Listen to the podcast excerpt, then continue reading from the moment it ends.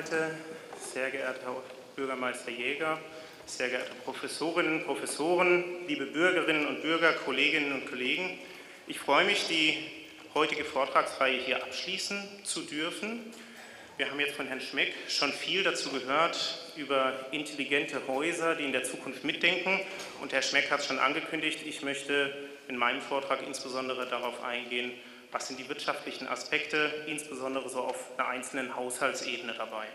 Bevor ich damit starte, vielleicht noch ein Wort ganz kurz. Sie haben es gesehen ähm, im Programmheft. Ich arbeite am Institut für Industriebetriebslehre, industrielle Produktion. Dort befinden sich grundsätzlich zwei Lehrstühle. Das ist einerseits der Lehrstuhl für Betriebswirtschaftslehre, insbesondere Produktionswirtschaft und Logistik von Professor Schultmann und dann eben der Lehrstuhl für Energiewirtschaft von Herrn Professor Fichtner. Ähm, und in diesem Lehrstuhl arbeiten wir eben in vier Forschungsgruppen in verschiedenen Teilbereichen der Energiewirtschaft und innerhalb des Zentrums Energie, was Herr Bauer eben vorgestellt hat, bewegen wir uns da im Wesentlichen in diesem Topic der Energiesystemanalyse. Darüber hinaus unter einem Dach haben wir auch noch das Deutsch-Französische Institut für Umweltforschung, das sich speziell mit deutsch-französischen Fragestellungen und Umweltbezug befasst. Aktuell läuft dort ein großes Projekt zur Biomasseverwertung im Oberrheingraben. Nun aber zum Vortrag. Ich möchte zunächst mal darauf eingehen, ich habe wunderbare Vorarbeit hier bekommen von Herrn Schmeck, sodass das einfach wird, die Einführung. Ähm, wollte einfach mal darauf eingehen, was bedeutet flexible Stromnachfrage, wenn das schon im Titel vorkommt, warum ist das wichtig und Ihnen aus aktuellen Forschungsprojekten einige Ergebnisse berichten. Zum einen ist das das Projekt Regio, das hat Herr Schmeck auch schon angesprochen, da waren wir gemeinsam aktiv. Er hat die wissenschaftliche Leitung dort inne gehabt, gefördert durchs BMWI und darüber hinaus gefördert über die EU oder letztlich Kick Inno Energy, das Projekt Energy Supply Cooperative. Ja, was ist flexible Stromnachfrage? damit einfach mal zu starten. Das bezeichnet grundsätzlich alle Aktivitäten bei den Verbrauchern, das sind Sie, aber auch auf der Seite der Versorger, die Sie dazu anreizen sollen, ähm, entweder die Last ausgeglichener zu verteilen oder eben speziell Lastspitzen zu Zeiten der erneuerbaren Erzeugung hervorzurufen. Um jetzt mal sich überhaupt ein Bild zu machen, was bedeutet das denn? Wie sieht denn die Stromnachfrage aus? Wenige von Ihnen wissen vielleicht im Detail, wie so ein Stromnachfrage über den Tag aussieht. Herr Schmeck hatte eben schon mal ein schönes Bild gezeigt. Ich bin deswegen einfach mal hingegangen, habe bei mir zu Hause gemessen, wie sieht das aus. Ähm, und da sehen Sie hier eben so einen Tagesverlauf mit einiger Grundlast sozusagen und dann so einzelne Spitzen. Und Lastverschiebung bedeutet eben letztlich, dass Sie in Zeiten niedriger Last eine Lasterhöhung vornehmen können, in Zeiten hoher Last eine Reduktion oder dass Sie letztlich einfach versuchen, solche einzelnen Lastspitzen zu schieben, nach vorne oder nach hinten.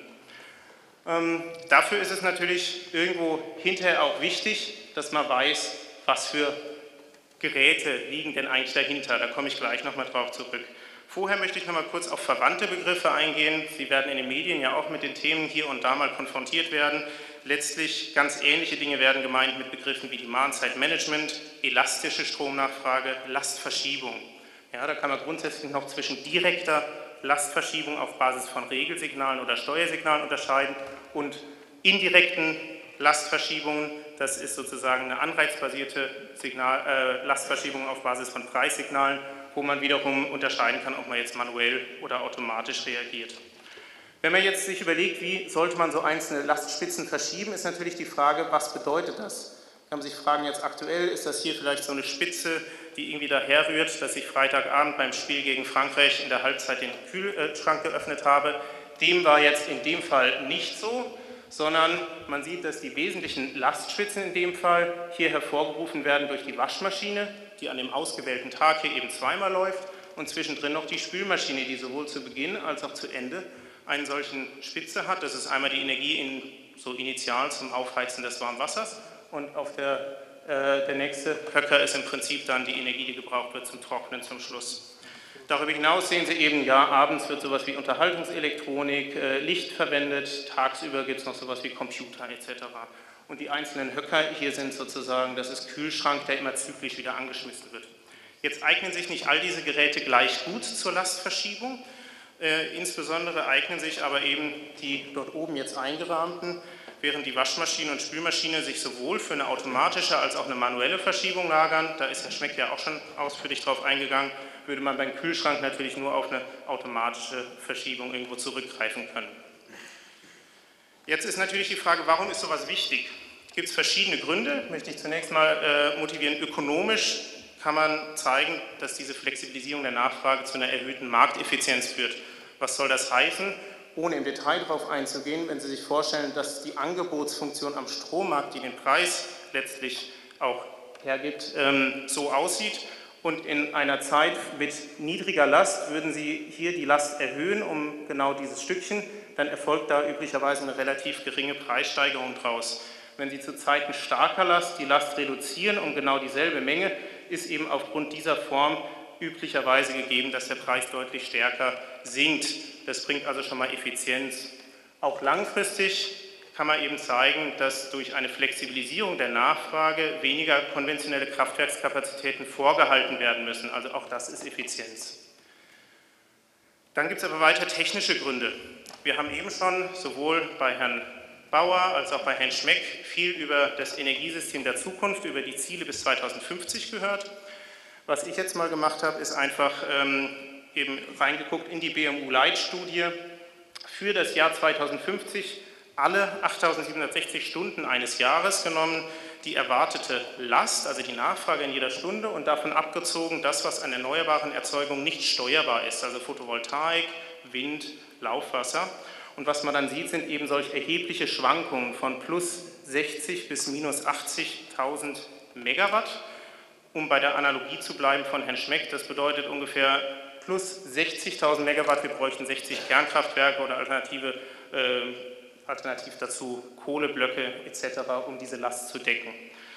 Ähm, Vielleicht im Vergleich, äh, es gibt ja so konventionelle Speichermöglichkeiten, auch zum Beispiel Pumpspeicherkraftwerke. Wir haben eine installierte Kapazität von 7 bis 10 Gigawatt, die in Deutschland einspeisen. Das reicht also auch nicht aus, um hier entsprechend ähm, zu einem Ausgleich zu kommen. Das heißt, wir müssen also einfach auch langfristig die Nachfrageseite flexibler gestalten und das beschreibt eben auch den Paradigmenwechsel, auf den Herr Schmeck schon eingegeben ist, während wir bislang eher davon ausgegangen sind, dass wir die Last egal wie sie aussieht, mit unserer steuerbaren Erzeugung nachfahren, müssen wir künftig eben die Last der Erzeugung folgen lassen. Dann ist die Frage an Sie persönlich, unter welchen Umständen wären Sie denn bereit, Ihr Stromverbrauchsverhalten anzupassen? Sprich, wenn wir jetzt einfach mal gucken, wie sieht üblicherweise ein Stromtarif aus? Hier dargestellt der Arbeitspreis, also was zahlen Sie in Cent pro Kilowattstunde Laut BDEW lag das im letzten Jahr rund 8, bei rund 28 Cent.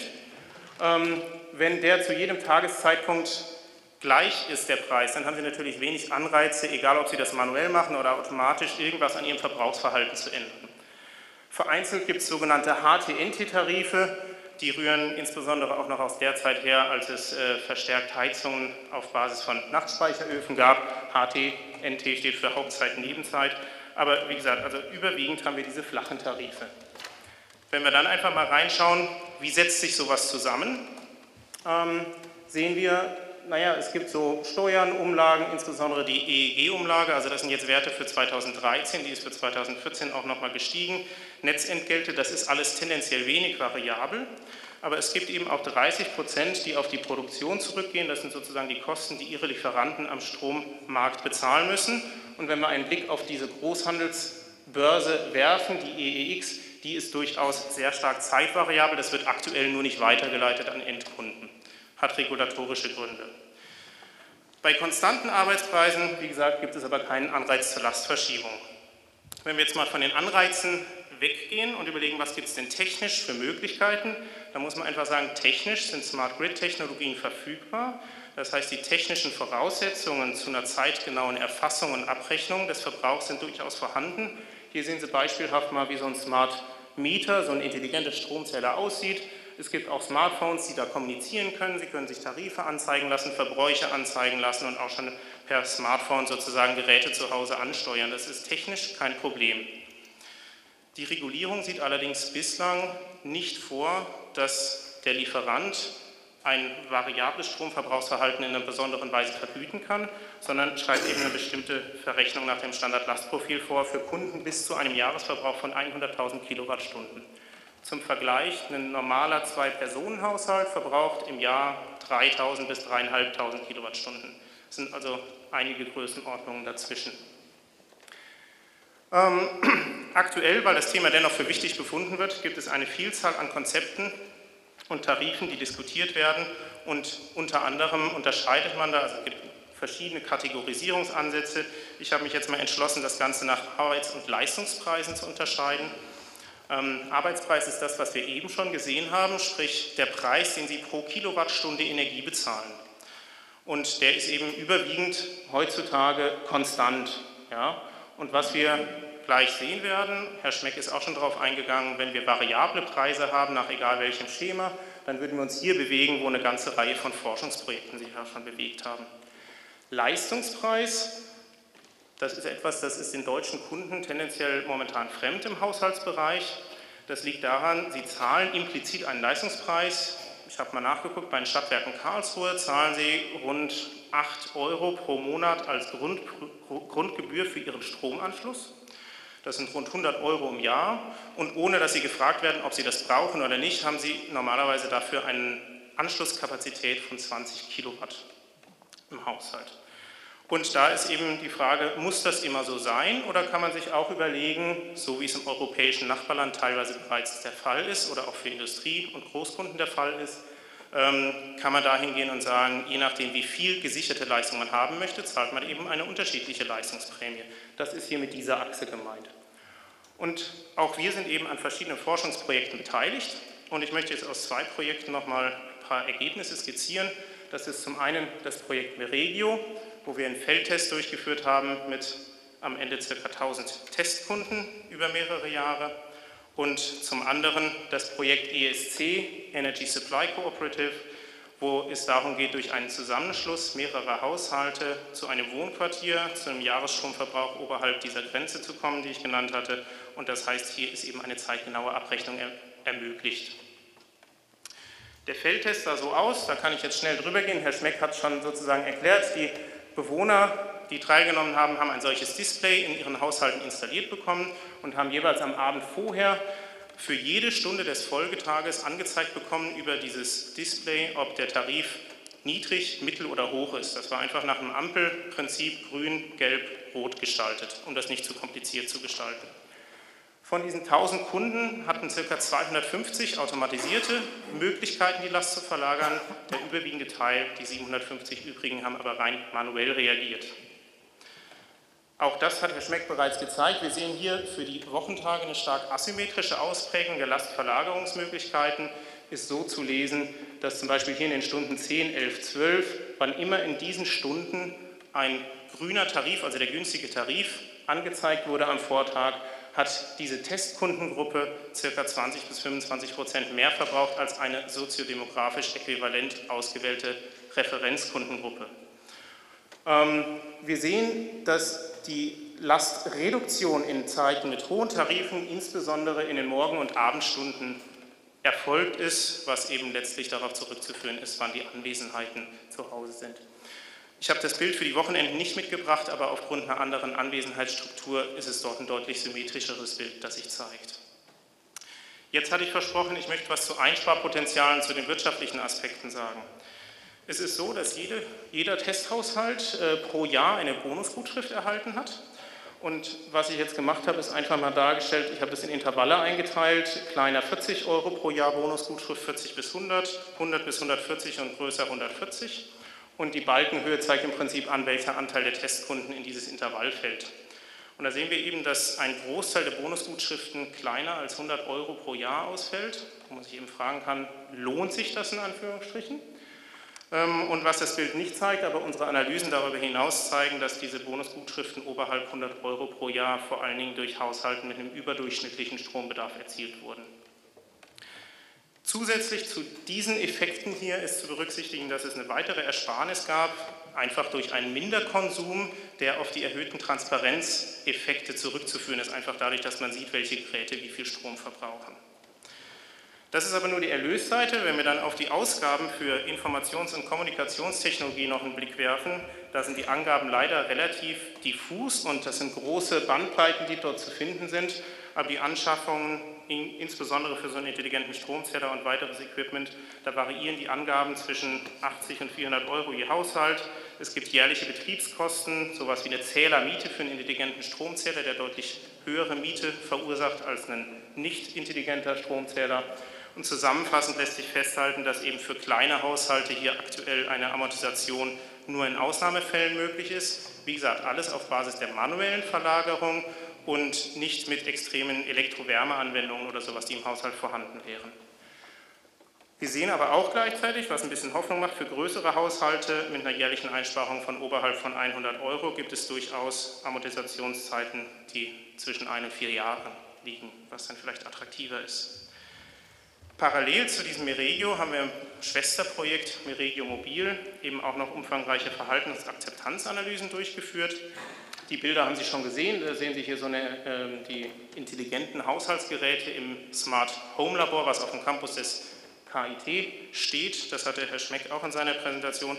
Was ich hier einfach nochmal hervorheben wollte, war sozusagen nach demselben Prinzip, es gibt drei Preisstufen, grün, gelb und rot und wie wurden die verschiedenen Geräte genutzt. Und was man einfach sieht, dass durchaus so Geräte wie die Waschmaschine, der Trockner, der Geschirrspüler zu einem Großteil in den grünen Stunden genutzt werden konnten und nur ausnahmsweise mal im gelben, aber fast nie in dem, äh, in dem teuren, hochpreisigen Segment, dass aber eben auch Anwendungen wie Unterhaltungselektronik und Herd einfach dann genutzt wurden, wenn man sie nutzen möchte.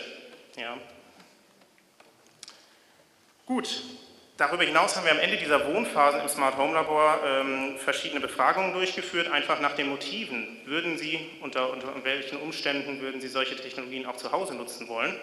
Als Hauptgrund wurde dabei immer genannt die monetäre Einsparung, allerdings auch verbunden mit einer Erwartungshaltung, dass man da durchaus so 150 Euro im Jahr sparen möchte. Wenn wir das vergleichen mit dem, was wir eben gesehen haben, wird das schon relativ eng. Die Hauptgründe, die dafür sprechen, oder die Menschen, die da gewohnt haben, in den Testphasen eher abhalten würden, sowas zu Hause zu nutzen, sind allerdings der kognitive Aufwand oder naja, der Zwang von aktuellen Gewohnheiten irgendwo sich wegzubewegen. Ähm, und darüber hinaus gefolgt sind hier die monetären Investitionen. Also wenn man diese drei Punkte mal zusammennimmt, das ist eben genau das Problem, in dem wir uns bewegen. Wir finden alle, es ist wichtig. Ähm, wir haben die Erwartungshaltung, es soll irgendwie eine große Einsparung bringen, denn sonst sind wir nicht bereit zu investieren. Das trifft aber auch nur auf eine relativ kleine Kundengruppe zu bislang. Zuletzt, nachdem ich jetzt in Meregio, Meregio Mobil viel an Analysen zu manueller Lastverlagerung gesagt habe, möchte ich noch abschließend auf das Projekt ESC eingehen. Dort geht es im Wesentlichen aktuell um eine automatisierte Lastverlagerung und zwar insbesondere durch die optimierte Selbstnutzung der Photovoltaikenergie durch ein intelligentes Energiemanagement vordergründig, indem wir Wärmepumpen und Wärmespeicher flexibel nutzen und optimieren. Da haben wir Projektpartner, das ist zum einen die Firma Evohaus, die sitzt hier in Karlsruhe und Durlach inzwischen und das Technologieforschungszentrum TNO in den Niederlanden. Und hier sehen wir beispielsweise mal eine solche Wärmepumpe, die dort eben verbaut wird, eine Luft-Wasser-Wärmepumpe.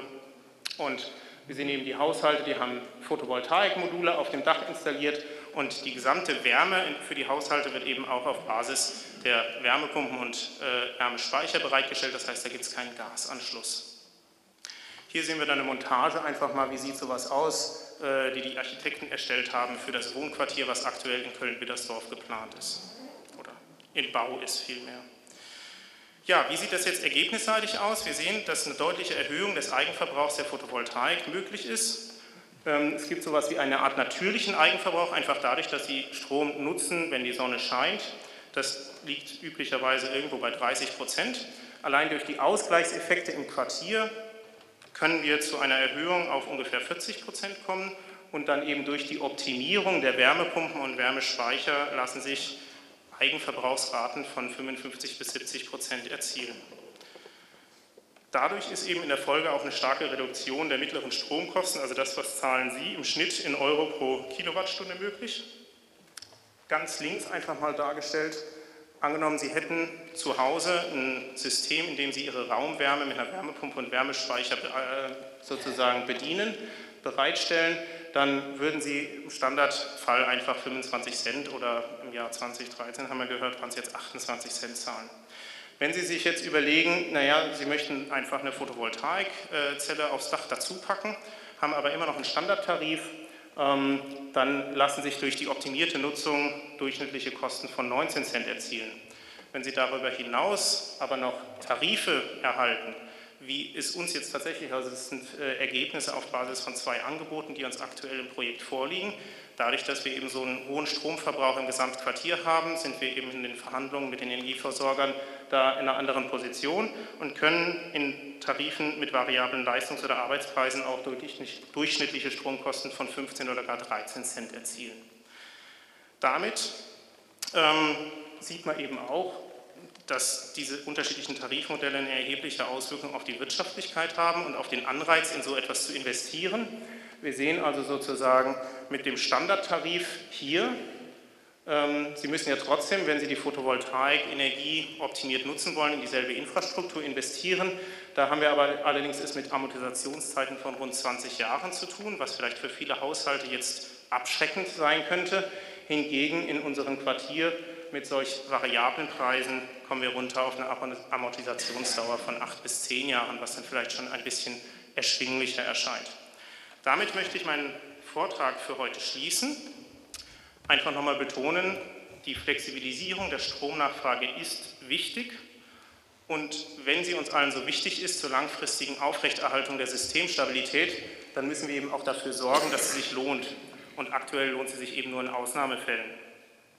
Das heißt, wir müssen hier auf jeden Fall eine Anpassung der Regulierung vornehmen, damit die Flexibilisierung künftig attraktiver sein kann.